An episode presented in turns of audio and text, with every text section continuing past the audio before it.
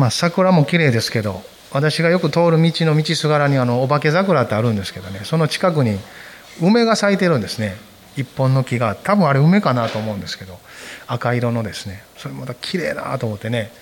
あの2つが同じ時期に重なったことってあるんかなと思いながらですね。なんか今年はえらい綺麗に咲いててそうか今まで気づかんかったかなと思うんですけどまあそれぞれの花の綺麗さ、まあ、春ってねやっぱり花綺麗ですよね。いろんなところで咲き乱れて、まあ、それぞれの美しさがあると思いますけど、まあ、私たち一人一人もねそれぞれの人生の美しさってあると思うんですね。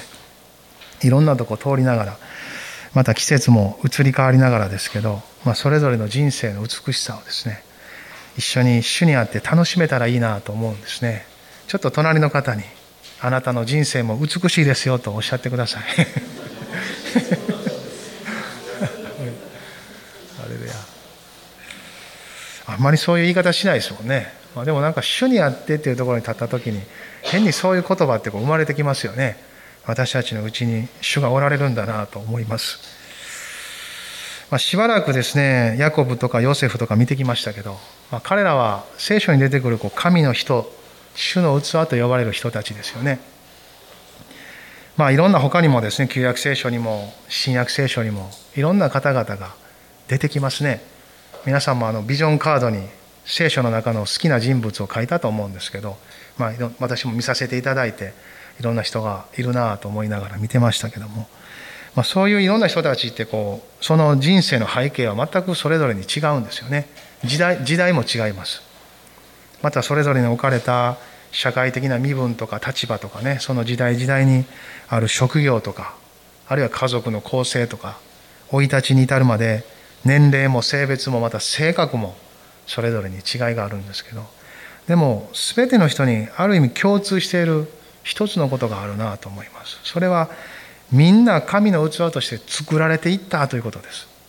生まれつき神の器として出来上がっている人は一人もいないということなんですね。皆同じ人間でありどこかで信仰を持ちその神様の手によって神様のご計画の中で作られていった、まあ、そういう人たちなんだということですね。その人生のいろんな状況とか環境が用いられて一人一人が作られていった。まあ、そういう人たちだなと思います。私たちもそういう一人一人ですよ。この時代の中で神様が選んでくださった。それぞれの人生を生きてその人生の中で神様の栄光を表そうと主はしてくださっている。その一人一人の選びがあると思うんですね、まあ、今回はちょっとこうヤコブとヨセフと逆行する感じですけど創世紀の12章を開きたいなと思うんですね。創世紀12章の1節から4節。聖書の最初創世紀旧約聖書の一番最初の創世紀の12章の1節から4節まで。最初に一緒に皆さんで読んでいきましょう1から4です主はアブラムに言われたあなたはあなたの土地あなたの親族あなたの父の家を離れて私が示す地へ行きなさい。そうすれば私はあなたを大いなる国民とし、あなたを祝福し、あなたの名を大いなるものとする。あなたは祝福となりなさい。私はあなたを祝福する者を祝福し、あなたを呪う者を呪う。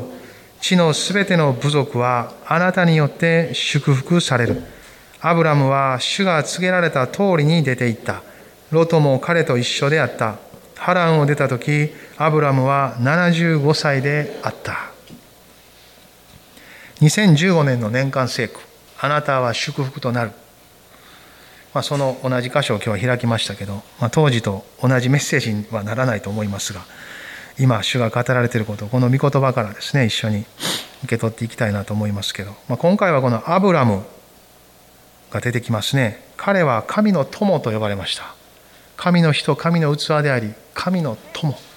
友という響きはとても神様と親しいその関係が近いという印象を与えますよね。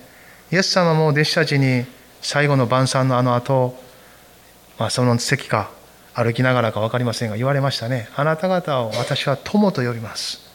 人がその友のために命を捨てるというそれよりも大きな愛はありません。あなた方に全部話しました。何もかも心の内を打ち明けましたよ。父の心をいずれそれを理解する時が来ると思いますが今は全てを告げておきますと。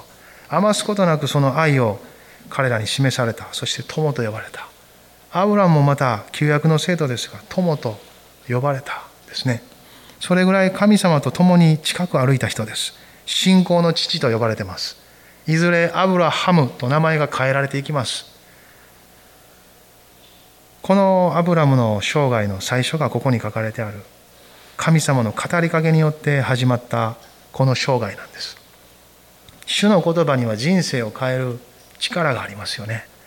私たちもその影響を受けながら今生きていますが御言葉は今朝も私たちに語りかけます。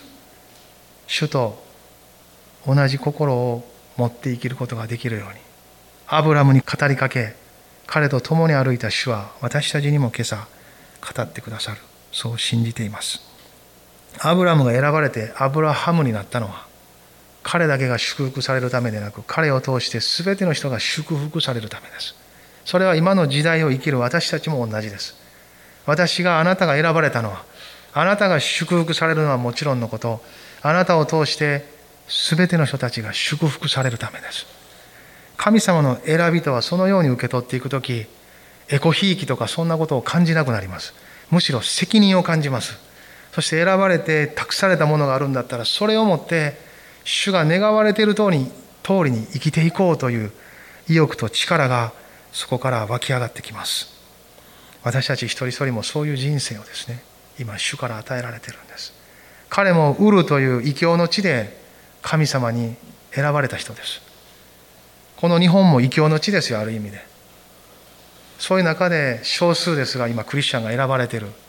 教会も少数とはいえ8000もあるんです。未伝地未伝部族から考えたらもうそんなにもあるやんかということなんですよね。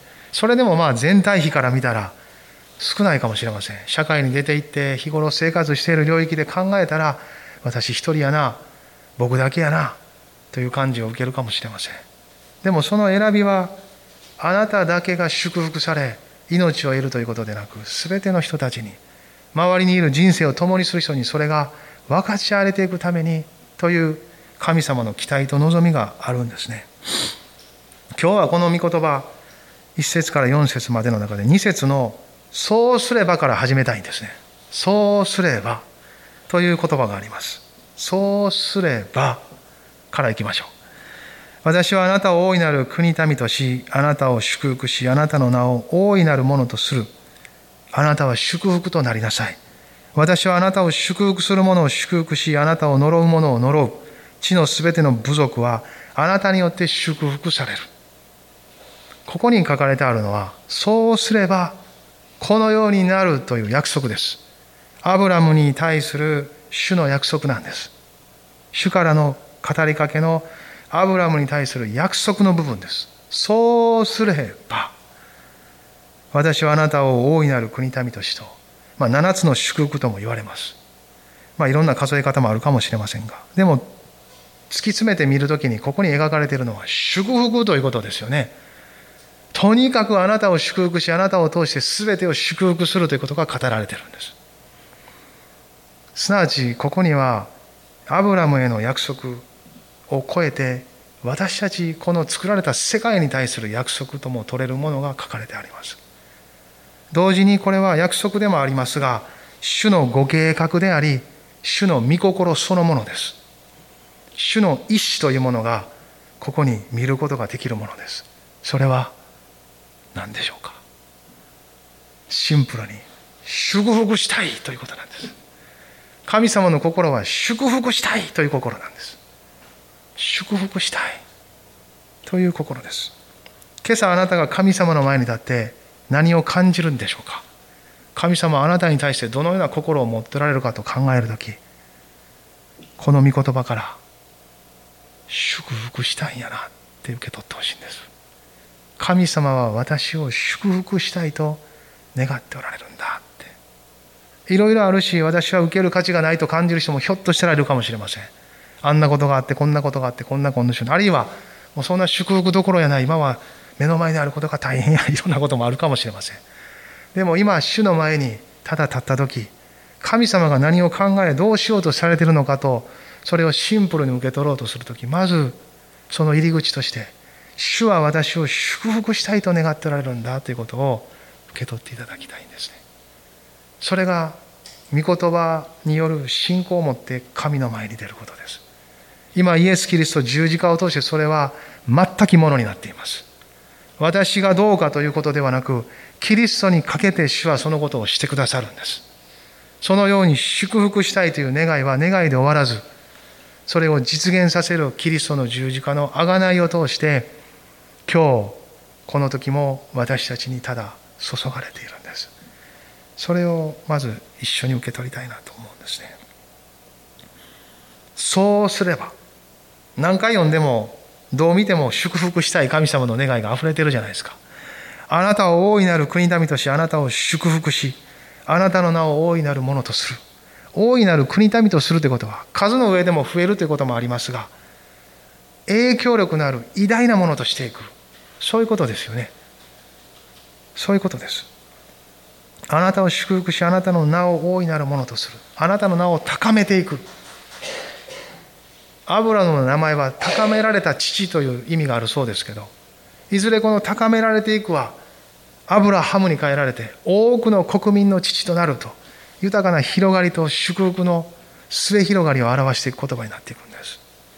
ただ高められるだけでなくその高められた命がキリストのように低められそして低められてなおそこから復活した命によってキリストは全地にわたって信じる全てのものを救う命となられたように私たちも高められつつ低められそして命が神の前に捧げられていく時その握られた命は神様の手によって多くの人たちに分かち合われていく命人生となっていくということです。とても栄えあるご計画を神様は持っておられるんです。私はあなたを祝福する者を祝福しあなたを呪う者を呪うとは私たちに対する全く守りを表しているんです。私たちを罵り蔑み退けるものがあったとしても、なお私はあなたを守り、祝福し、あなたをそのただ中にあっても祝福のもといとして、あなたが恥を被ることなく、あなたの人生が私の前に全うされ、そして豊かな常しえの命を得るものとして、あなたを用いるんだという力強い神様の約束をここで見ることができるんです。地のすべての部族はあなたによって祝福される。はっきりと神様はこの豊かなご計画の一端をこの時凝縮してこの形でアブラムに語られたんですアブラムアブラハムとなりそしてあなたの子孫を通してとも語られていますずっと見ていくとですねアブラムの祝福アブラムによってということにとどまらずアブラハムになりそして彼だけにとどまらず彼の子孫によってということも語られていくんです。ちょっとこれがつなげられているところだけ見ましょうか。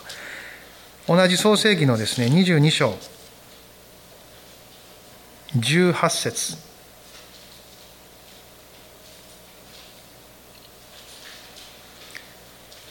まあ、17、18と読みましょうか。22章の17、18。もうこれだいぶアブラムの晩年なんですけどね。一緒に見ましょう。17、18読んでください。確かに私はあなたを大いに祝福し、あなたの子孫を空の星、海辺の砂のように大いに増やす。あなたの子孫は敵の門を勝ち取る。あなたの子孫によって地のすべての国々は祝福を受けるようになる。あなたが私の声に聞き従ったからである。この18節にあなたの子孫によってとなってるんですね。これはこの後続くイサクとかヤコブ、イスラエル全体も表すんですが、イエス様のことも表しているんです。その後イサクに継がれて、26章ではイサクに語られるんですね。イサクもイサクだけでなくイサクの子孫にと語られるんです。26の4節皆さん一緒に開いて読んでください。26章の4節です。26の4、一緒に読んでください。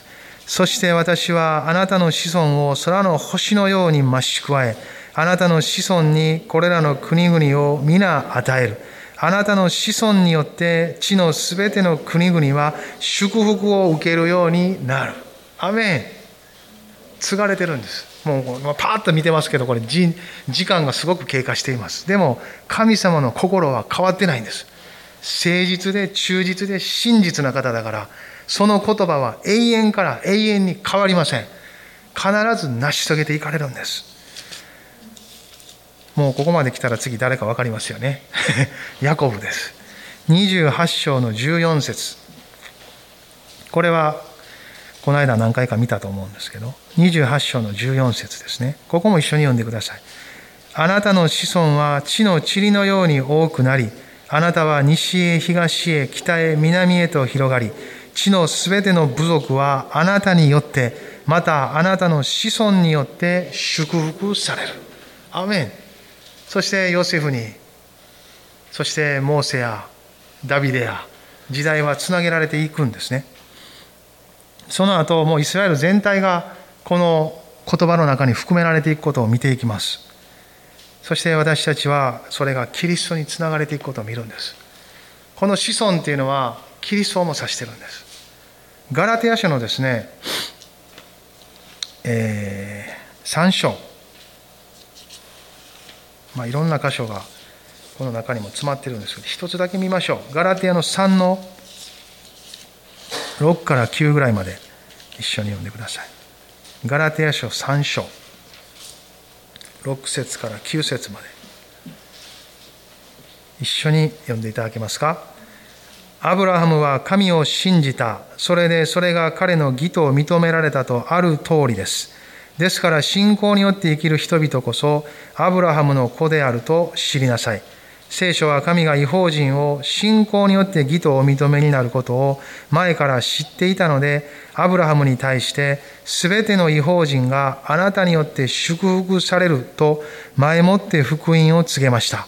ですから、信仰によって生きる人々が、信仰の人アブラハムと共に祝福を受けるのです。はっきりと書いてますね。キリスト、そしてキリストを信じる者に、それが継がれている。すなわち私たちなんですよ。ユダヤ人のみならず違法人にも、そして私たちにも述べ伝えられた福音をもって信じた人たちは、このアブラハムの祝福に預かっているお互いなんです。ですから、アブラハムに語られたこの最初の言葉から見るときに私たちは無関係だと思って見る必要はないんです。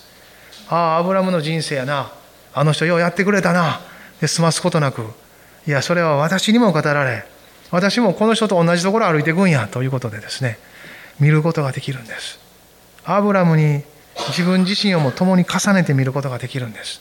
そこにキリストがおられキリストを通して私にも同じ神様の祝福が与えられているからです。神のご計画が私にも委ねられているからです。神様の心その意志が私にも表されているからなんです。主は祝福したい。と思われている。その心。それは継がれ継がれ私にも私たちにもこの時代にもです。再び主が来られるその時まで作られた世界の中で満たされるべき神の心なんです。これを満たしていくんです。祝福したいと願っている神様の心を私たちは満たしていくんです。祝福とは何ですか？家畜が増えることですか？財産が増えることですか？土地が大いに与えられ国が広げられ王国が建てられもちろんそういう部分でも表されました。アブラムも富物になりました。イサクもそうです。周辺の人たちがあなたは祝福されてるからあなたと同盟を結びたいというほどになりました。ヤコブもそうです。いろんなしっちゃかめっちゃかな人生ではありましたけど祝福され守られ神によって作られ最後晩年はしっかりとエジプトで見取られ葬儀まで壮大に行われてそしてヨセフもその一国の宰相としてユダヤ人のみならずエジプトの国まで周辺諸国まで治めるものとなりました。プロモートされました。そういう形で祝福が表されていく部分があります。そしてダビデの時ソロモンの時でも国は滅ぼされました。祝福がそういうことだけだったとしたらだその時彼らはその後はもう祝福されてないのかということになります。でもバビロンにおいても神様は繁栄しろと言われたんです。王国は取り去られ衰退し目に見える繁栄はないです。でも私があなたと共にいる。私の言葉があなたたちと共にある。この臨在の中に生きていきなさい。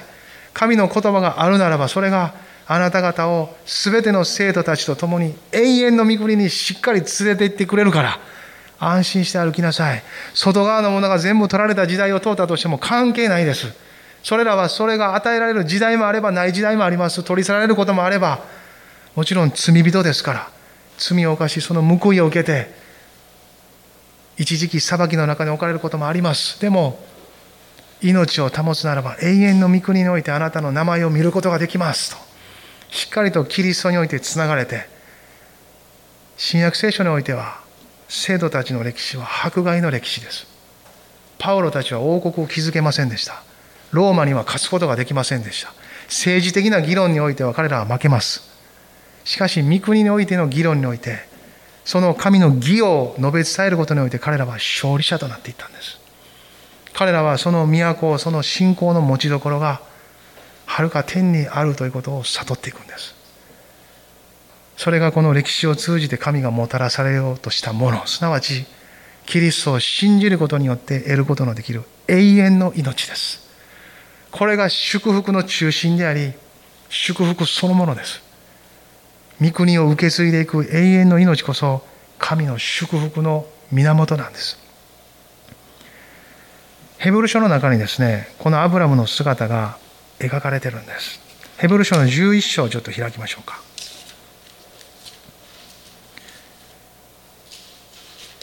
ヘブル書の11章。旧約の生徒たちの幾人かはこのヘブル書11章に描かれるんですね。神様が彼らをその信仰をどう見てたかっていうのはここを見るとき明らかにされていきます。ヘブルの11、8節一緒に読みましょうか。信仰によってアブラハムは相続財産として受け取るべき地に出ていくようにとメッシを受けた時にそれに従いどこに行くのかを知らずに出ていきましたそして飛んで13節一緒に読んでくださいこれらの人たちは皆信仰の人として死にました。約束のものを手に入れることはありませんでしたがはるか遠くにそれを見て喜び迎え地上では旅人であり気流者であることを告白していました。14もそのように言っている人たちは自分の故郷を求めていることを明らかにしています。16までもし彼らが思っていたのが出てきた故郷だったなら変える機会はあったでしょう。しかし実際には彼らが憧れていたのはもっと良い故郷すなわち天の故郷でした。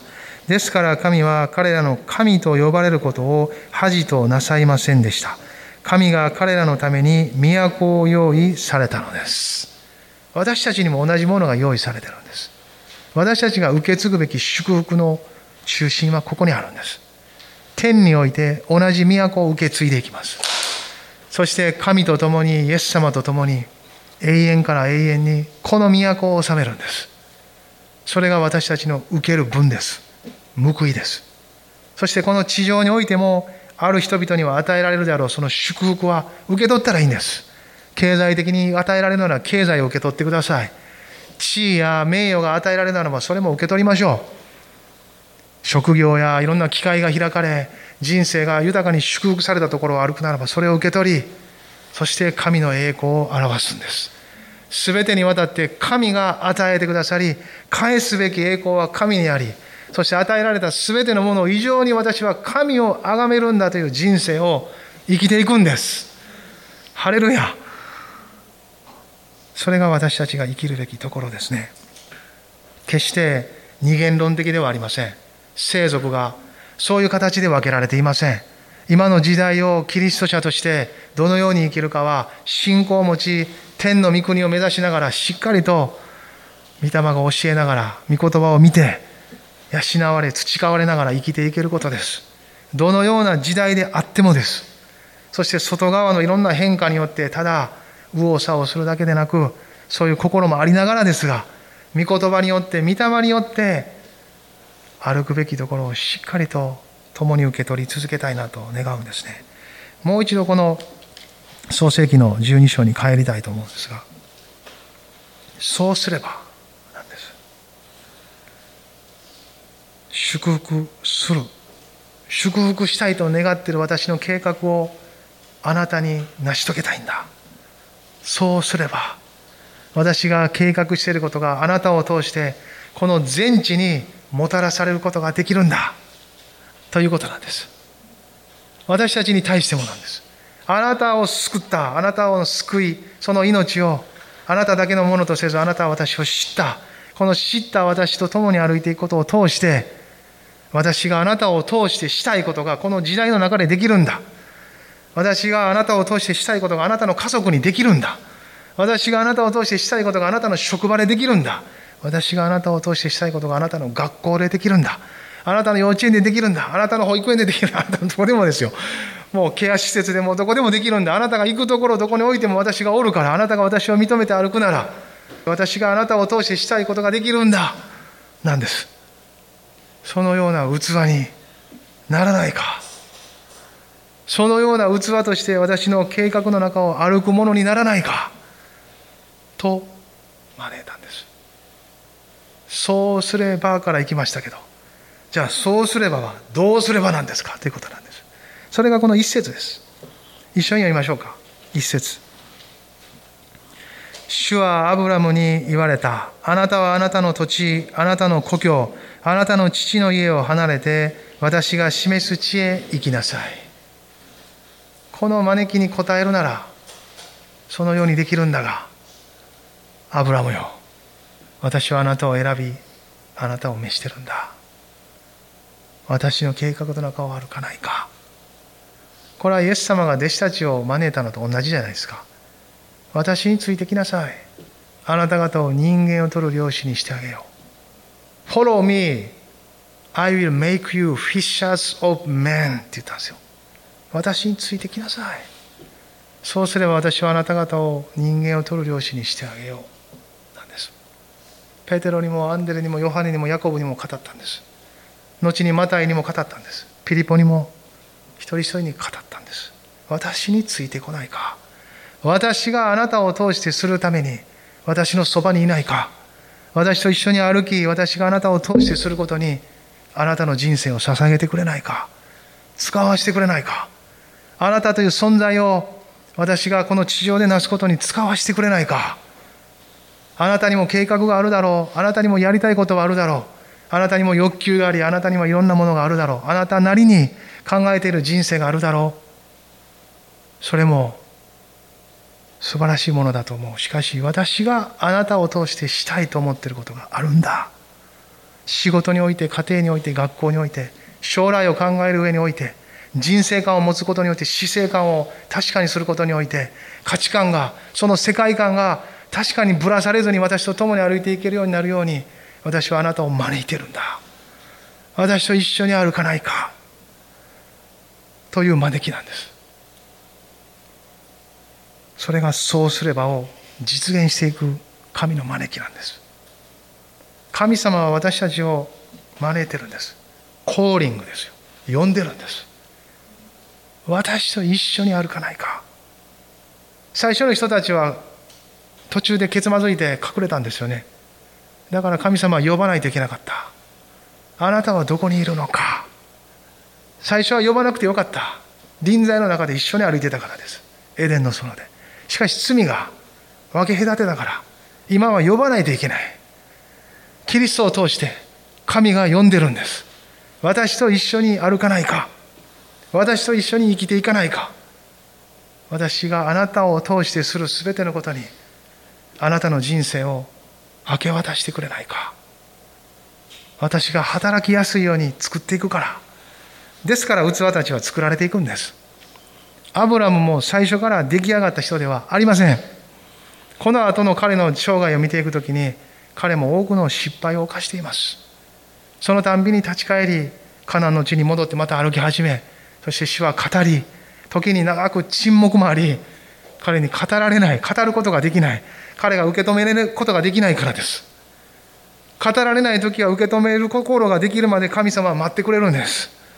そして時間が経ち、受け取ることができるその受け取る分量において神は語ってくれますよですから私たちも最大限主にその神様が語ってくださることを求めていきます主よあなたは今私に何を語っておられますか？熱心な人はねもう主が今語ってるやんっていうのをもうなんか聞こえないぐらいに叫ぶ人もいますよ。もうあんたはなんかほんま叫ばへんなっていうぐらいに何も聞かない人もいます。いろいろいますよ。神様も大変です。でも人一人に応じて主は語りご自身の心を分かち合ってくださる。そうすればとはどうすればいいんですかそれがここに書かれてあること。すべてを置いて私が示す地へ行きなさいなんです。すべてを置いて私が示す地へ行きなさい。もちろん文字通り場所が変わる人もおったらそういう人生の転機っていうのを迎える人もいますけど、まあ、そういう外側のことはそれぞれのその時々があると思いますね。それも全く無視はできませんね。本当に仕事を変わる人もいますし仕事を辞める人がいます。ある学校に行ったり将来に備えてそういう方向に走り出す人がいます。でもこのもっと神様との関係の内容をまずは考えたいですね。私が示す地へ行きなさいということはどういうことでしょう？すなわちどういうことなんでしょうか？これからは私があなたの主ですということです。あなたは今まで自分を主として歩いてきた。私が分からなかったからだと思うが。しかし私が分かったのであれば私を主として歩きなさい。なんです。あなたの家のやり方があったでしょう。あなたが今まで培ってきたあなたが身につけてきた生き方があるでしょう。あなたが今まで構築してきた考え方があるでしょう。それらは全てが悪いわけではないけれどもこれからは私の主権のもとに一つ一つを置きなさい。主とするということは全部を置くことですが全部を捨てることですが主がそれを使えと言った時には使うこともあるんですから私たちが今までの人生で培ったことは全部言うべきです。主にあっては。ただ一旦その権利を置くんです。そして主が主であるというんだからこの方が導かれるように歩いていくことを決断することです。アブラムはその声を聞いたんです。ね彼は多くの財産や人々を連れて旅立ったみたいですからそれなりにその地でやってた人ですよ。ねもうそれらは全部引き連れていってるんです。主が用いろ用いろと言われる分については用いるからです。旅もしないといけない。でもその心において彼は主が主権者である。その心をはっきりさせたんです。主が主です。主の側から言えば、私が主ですということなんです。あなたの私が主です。主人です。あなたの人生の所有権は私にあることを認めなさい。そして私と一緒に共同所有者となりなさい。共同オーナー。です。私たちもある意味で自分の人生を主にあってはしっかりと所有しないといけない。なぜならしっかりと所有しなかったらしっかりと管理できないからです。人生がダダ漏れになります。人が使いたいように世の中が使いたいように自分の人生が使われます。世の中にも世の中の欲求があります。世の中の声があり世の中の必要なんてなくならないです。この世が終わらない限りずっとあるんです。でもその中に神の国の必要があるんです。そしてそれらはぶつかりはしますけれども主はちょうど良いところを歩かせてくださるんです。ですから神様に委ねるんです。神様に委ねていきます。私が示す地へ行きなさい。私が示す地へ行きなさい。このチャレンジにあなたはどう応答されるでしょうかね。この方を主と崇めていくんです。あなたの土地あなたの故郷あなたの父の家をというのは彼の中にある執着するべき内容ですよね。家族関係とか。ですね。委ねていきなさい。私を主としなさい。あなたの全ての関係の間に私を入れなさい。ってことなんです。あなたが直接ただ関係するだけでなく私を入れなさい。御言葉を入れなさい。そこに祈りを入れなさい。御霊のクッションを入れなさい。十字架を入れなさい。そうするならば適切に関わることができあなたは私に煩わされることなく従ってくることができる。そういう人生を歩いていきませんか？ということなんです。神様に従うことは人生を最もすっきりさせることです。この方が主であるとして従っていくならば一つ一つが整理されていきます。いろんなものが付随するんですけど主は私たちをもうそんな風に招いておられるんですよね。これはすなわち献身への招きですよ。あなたの人生を捧げなさい。あなたの存在を捧げなさい。救われたというところから一歩進み二歩も進みどんどん深められて私と共に歩く人生を歩きなさい。とおっしゃってるんですよね。弟子たちもその招きを受けてイエス様と一緒に歩き出しましたね。彼らもまた作られたんですよ。新約やからどうかなんか早いですけどね旧約聖書より。3年半ちょっとぐらいだけで、まあ、あとはもう御霊がバーン注がれてこうどーっと歩いていくんですけど。でも注がれた後もですね彼らは出来上がった人ではなく今度は御霊に導かれながら作られていったんです。イエス様に作られ御霊に作られたんです。イエス様が来られる前は父なる神の言葉であるこの当時の旧約聖書でですね彼らはユダヤ人ですから幾分か知ってるわけです神様については。それがキリストにおいて結び合わされ今度は精霊が来てその全てをつなげてですね神の御心とご計画とユダヤ人のみならず違法人にも全世界にと使わされたイエス様の言葉を理解していくんです。私にとって全世界とは何なのかという結びつきが生まれていくんです御霊はそれを助けていくんですこのマタイの28章に書かれてある全ての作られたものにあらゆる国の人々を弟子としなさいっていうのはあなたにとってこういうことですということを分からせるのは精霊様の働きです。御言葉が個人の人生と生活に結びつき、あなたにおいて、この御言葉はこういうことですと、あなたの家族、弟子とされないといけない人たちです。イエス様の。私のあなたの弟子になるのではありません。イエス様の弟子になるべき人たちです。あらゆる国の人々の中に入っている人です。あなたの職場で出会う、人生の現場で出会う、学校で出会う、周りにいる日頃、いろんなことを共にしている、過ごしている人たちは、ただ人生を共に歩くだけではなく、イエス様の弟子となるべき人たちなんです。主はその人たちをもう祝福したいと願っているんです。神様の祝福が流れるように関係することを祈り求めていく。私が祝福したいようにではなく、神様が私を通して祝福したいと願っておられることのように私がこの人の人生に使われていくように私たちは祈り求めることができますその力は私たちにありませんあらないことを悟るまでも時間がかかる場合もありますよ一生懸命自分で祝福して自分で自分でとなるところからですねああ私にはないんだって主よってあなたが働いてください。私を通って働いていく必要があるなら私を使ってください。そんな祈りになることもあるんでしょうか。とにかく弟子たちも全世界に使わされていった。全ての国の人々はあなたを通して祝福されるとアブラムに語られたこの内容はイエス様において弟子たちを全世界に使わす形でしかも彼らが使わされたのは私には天においても地においても一切の権威が与えられているというそれに基づいてですよねマタイの28章の18節ちょっと開きましょうか。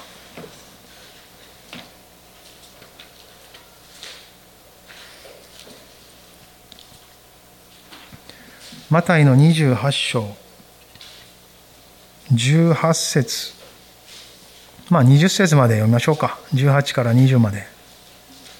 一緒に読みましょう。イエスは近づいてきて彼らにこう言われた。私には天においても地においても全ての権威が与えられています。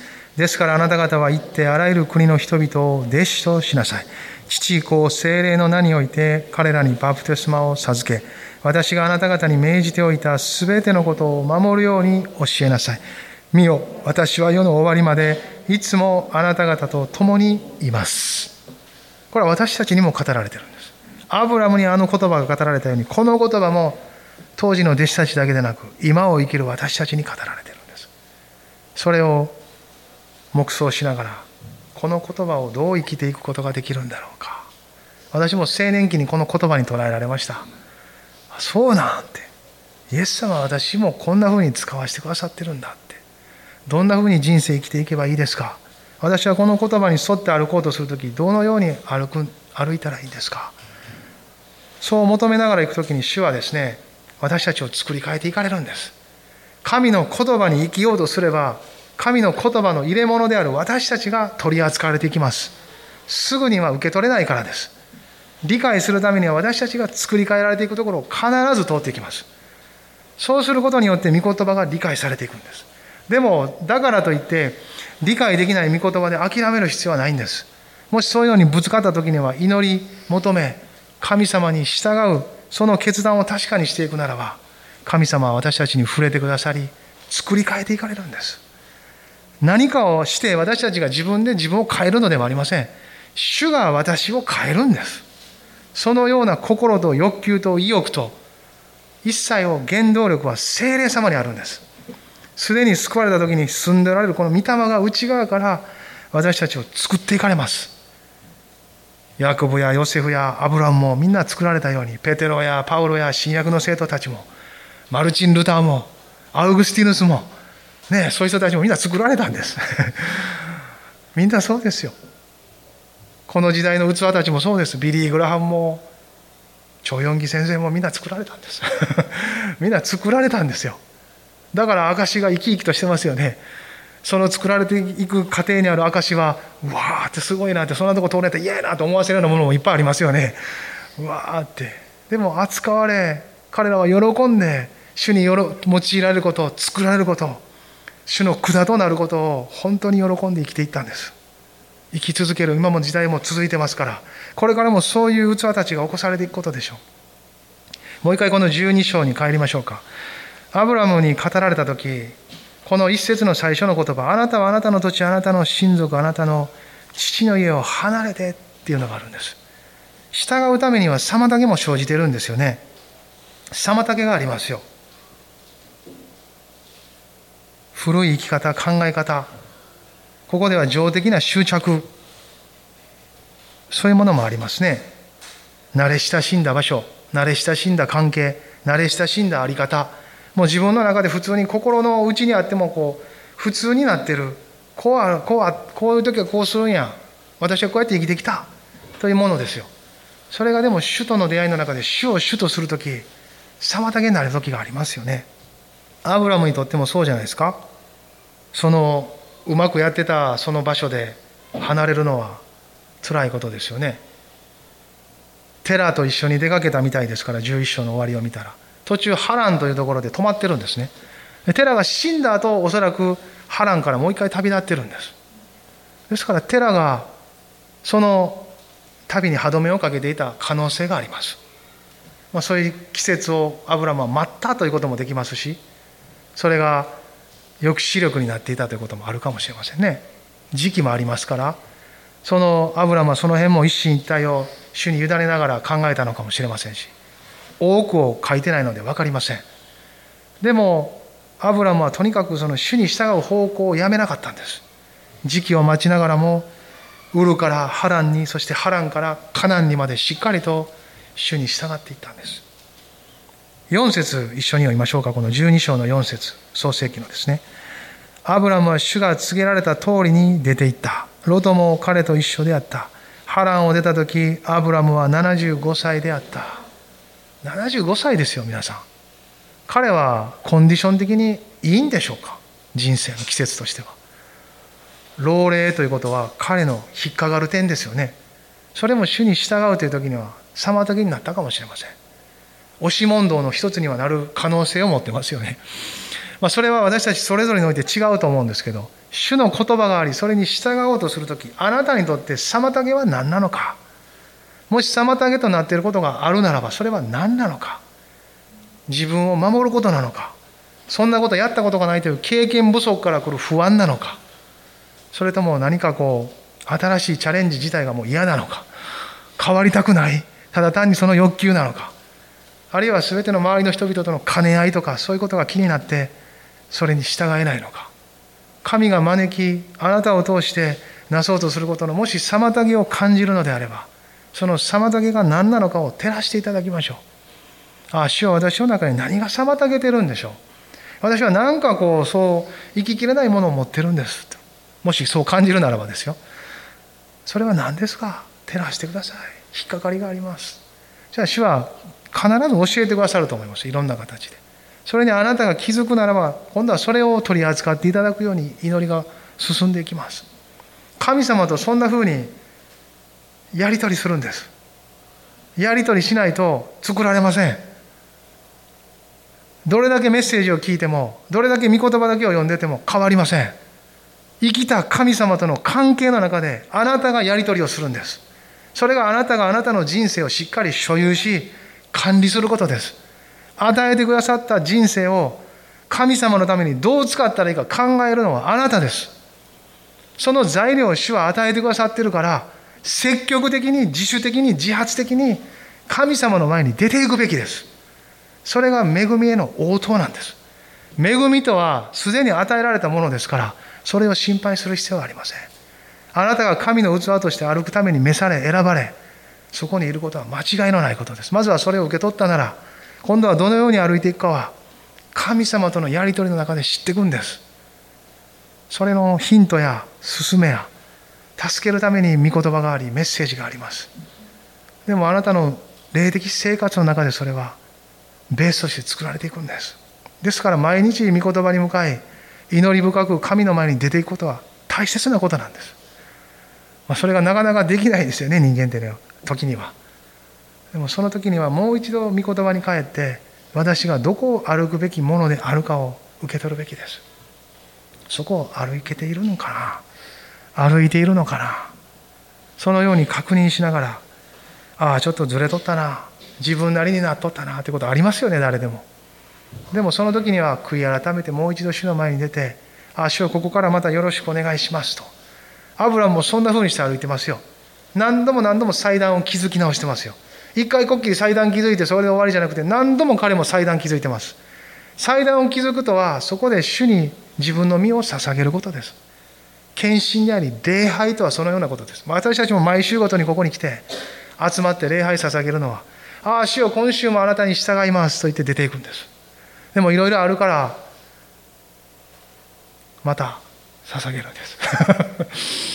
いろいろなくてもさらにその週もまた更新されて新しくされて出ていくように主に礼拝を捧げるとは自分を捧げることです。ここで捧げているのは自分自身です。私を捧げているんです。主を受け取ってください。私をこの週も用いてください。あなたの計画の中を歩けるように生きれるように助けてください。導いてください。なんです。その心が作られるようによみがえるように賛美の中で御言葉を通し祈りの中でまた交わりを持って励ましを受けたり命を受けたり力を受けたりします。でもその向かうところは共に主の心を生きるというところですよ。そこに行くように私たちは集ってます。教会は立て上げられています。そしてさらなる人々も同じ方向を向いて歩くことができるように先に生きる者たちがそこを歩き続けていくんです。それは最もの証であり教会が放つことのできる。この時代であっても大きな御国の証だと信じます。そうすればどうすればアブラムはその通りやってみたんですよね。それが4節です。主が告げられた通りに出ていった。彼は葛藤を乗り越えて勝利したんです。あなたの土地を離れ親族を離れ家を離れる。そこにまつわる彼の中にあった妨げの葛藤を乗り越えて勝利したんです。そしてカナンまでやってくるんです。カナンに来るまでカナンっていうのは分からないんです。どこに行くかを知らないで出かけたと最初ヘブル書で見ました。アブラムは知らないんです。大まかな方向性しか知らないんです。ウルの地からカナンの方向に向かって歩き出したんです。誰も主に従う時に全部を知って従う人なんていないですよ。分かっているのはただ一つです。主は私を必ず最後まで導いてくださる。それが信じれたら神様に身を預けたら作ってくれますよ。献身の一歩とはそういうものです。全部が具体的に何をするかとか賜物がどう用いられて私の賜物は何ですかともう全部分かってから主に預けるわけなく分からないですよそんな誰にも。死ぬまで分からないこともありますよ。生涯でも主が私の人生を全うしてくださる。この方に預けることがまともなことだとそれだけ信じて預けていくんです。あとはその都度その都度歩きながらやり取りする中で主が教えてくれるんです。必要なことは。一歩一歩教えてくれます。精霊様はそのために住んでおられるんですから。ヨナみたいなケースもありますよね。彼はアブラムみたいに素早く従順に従わなかったですよ。まずは別の方向に行く船に乗り 嵐に遭い投げ込まれ そして魚に飲まれて初めて気づくんですよね。ああ主から逃れられへんって。もう分かってるやんって。逃れられへんに決まっとんねんって。でも魚に飲まれて3日3晩魚の中におって初めて主よ。悔い改めてまたプッと吐き出されてね。そしてニネベの町を歩き回ってこう神様の心になったんですよ。もうすぐ滅ぼされるぞって。主の裁きが下るぞそんなことしとったらあかんって言ったんですよね。この時代にもいっぱい言わなあかんことありますよ。そんなことしとったら滅びるでって。もう神様に悲しまれてるっていう状況ですよね。はっきりと告げたのはなぜですか？救われるためですよ。神様は滅ぼしたいとも裁きたいとも思ってる、まあ、裁きは忠実な意味で公正につけるという意味では裁きたいと思ってると思いますけど滅ぼしたいと思ってるわけじゃないですよね。一人として滅びに落ちることなく永遠の命を持つことが神の望みでありアブラムにも表されたように祝福したいと思っている神様ですからその祝福が受け入れるとこに来てほしいと思うからバプテスマのヨハネも叫んだんですよね。人々をイエス様のとこ導くためですよ。ね。そしてヨナも言い回ったからニネベの町の人たちは悔い改めましたよ。家畜まで断食したって書いてますよ。どういうことやと思いますけども。もうみんな国中がこぞって町中がこぞって悔い改めそして神様が考え直してくださった。その憐れみの心を見てヨナはまた怒るんですよね。俺たちの敵である2年目を許しやがってこの野郎みたいな感じになったわけです。ちょっと言葉悪いで申し訳ないですけど。でもそのヨナをなだめていきますよね。まあまあそういうなあの遠駒がね一日で生えて一日で枯れるのを見させてですね。そんなものでもあなたは惜しむんだったら私はもっと惜しむんだって。一人一人は私にとって私の民であり貴重な一人一人なんだってことですよね。旧約ですけどあのユダヤ人以外の救いのために描かれたそれはこのキリストにあって違法人も救われていくという型になってるんです。あの物語はですね。そのような心をあのヨナにでも作っていくんです。自分のことしか考えられん。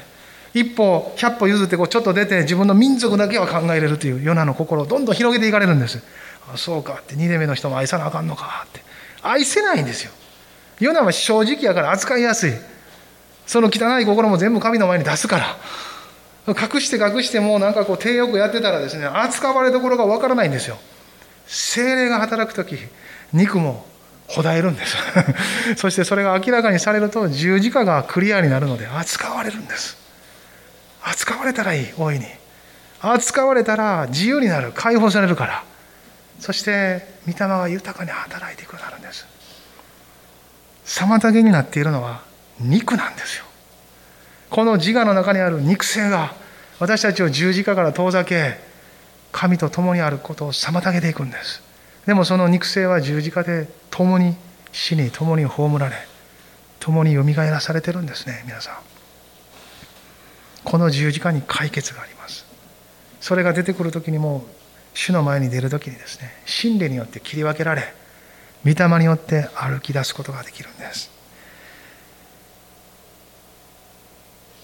この間ですねミクタムのあの機関誌ニュースレターみたいなのを読んでたんですね。あの中さんが亡くなる2年ぐらい前ずっとハワイかどっかでコンサートして回ってたんですかね。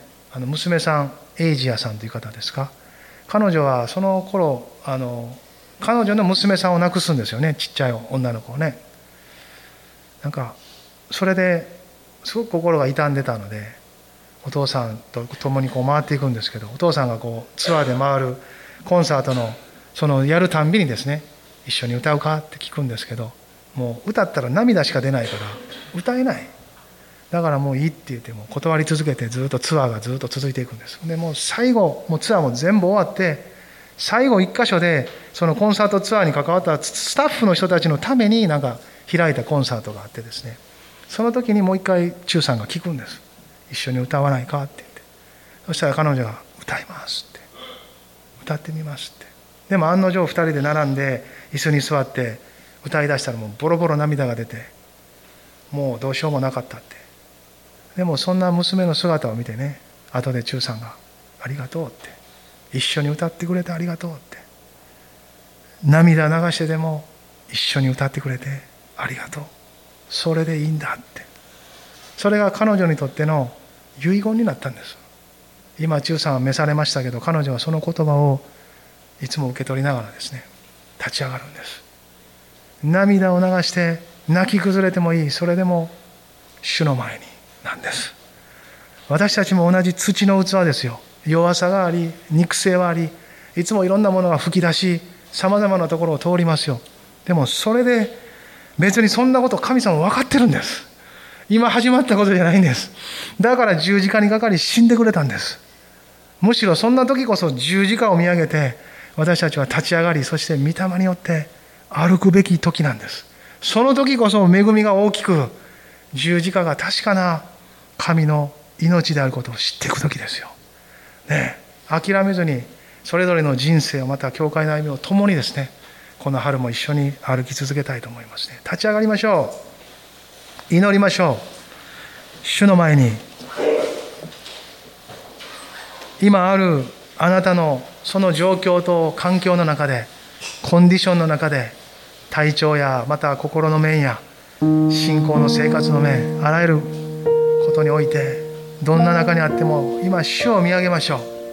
主を崇めましょう。主を礼拝しましょう。あなたへの語りかけがあるなら応答しましょう。神様にその恵みでハレルヤハレルヤ。ハレルヤハレルヤイエス様。感謝します。主よ感謝します。感謝がまだ溢れてこない人はそのままの心で主の前に出てください。賛美なんか歌えないと思う思いがもしあったならそれでも主の前には出ましょう。賛美できる人は賛美しましょう。感謝できる人は感謝しましょう。神様の前にいつもどのような時でもそのままを素直に必要があれば必要申し上げましょう。ハレルヤ。ハレルヤ。必要まで至っていない。何か分からんけどもどかしい思いがある。そのような思いも主に預けながら一人一人それぞれに触れてくださる神様です。ハレルヤ。寄り添ってくださりそして立ち上がらせてくださる。なぜなら主は私たち一人一人を通して祝福したいからです。私たちをも祝福し私たちを通して全てを祝福したいからです。その神様の心は絶え果てません。愛は決して絶えることがありません。ハレルヤハレルヤ。ハレルヤハレルヤ。土の器であるそんな自分を見て何か嘆いたり少し落ち込んだりしている人がもしいたら神様は知ってます。でもそんな器の中に私という宝があるんだと語られます。それによってこの光り輝く命があなたのものでなく私のものであることがはっきりとさせられるためだとおっしゃいました。ハレルヤ。弱さの中に主は働かれその恵みを持って満たしてくださる。ハレルヤハレルヤ。ですから私たちは恵みを褒めたたえるものと変えられていくんです。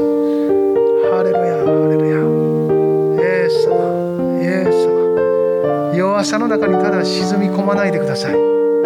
自分でできると力を誇らないでください。弱さの中から立ち上がり主を誇って神様と共に歩く人生を主にあって共に誇りましょう。ハレルヤハレルヤ。イエス様イエス様。イエス様イエス様。今一緒に両手を広げて主の恵みを受け取りましょう。ただ天より注がれ神様がくださる主のもので満たされて帰りましょう。ハレルヤ御霊に満たされて十字架をしっかりと見上げて御霊の思いで満たされて一緒に帰ってきましょう。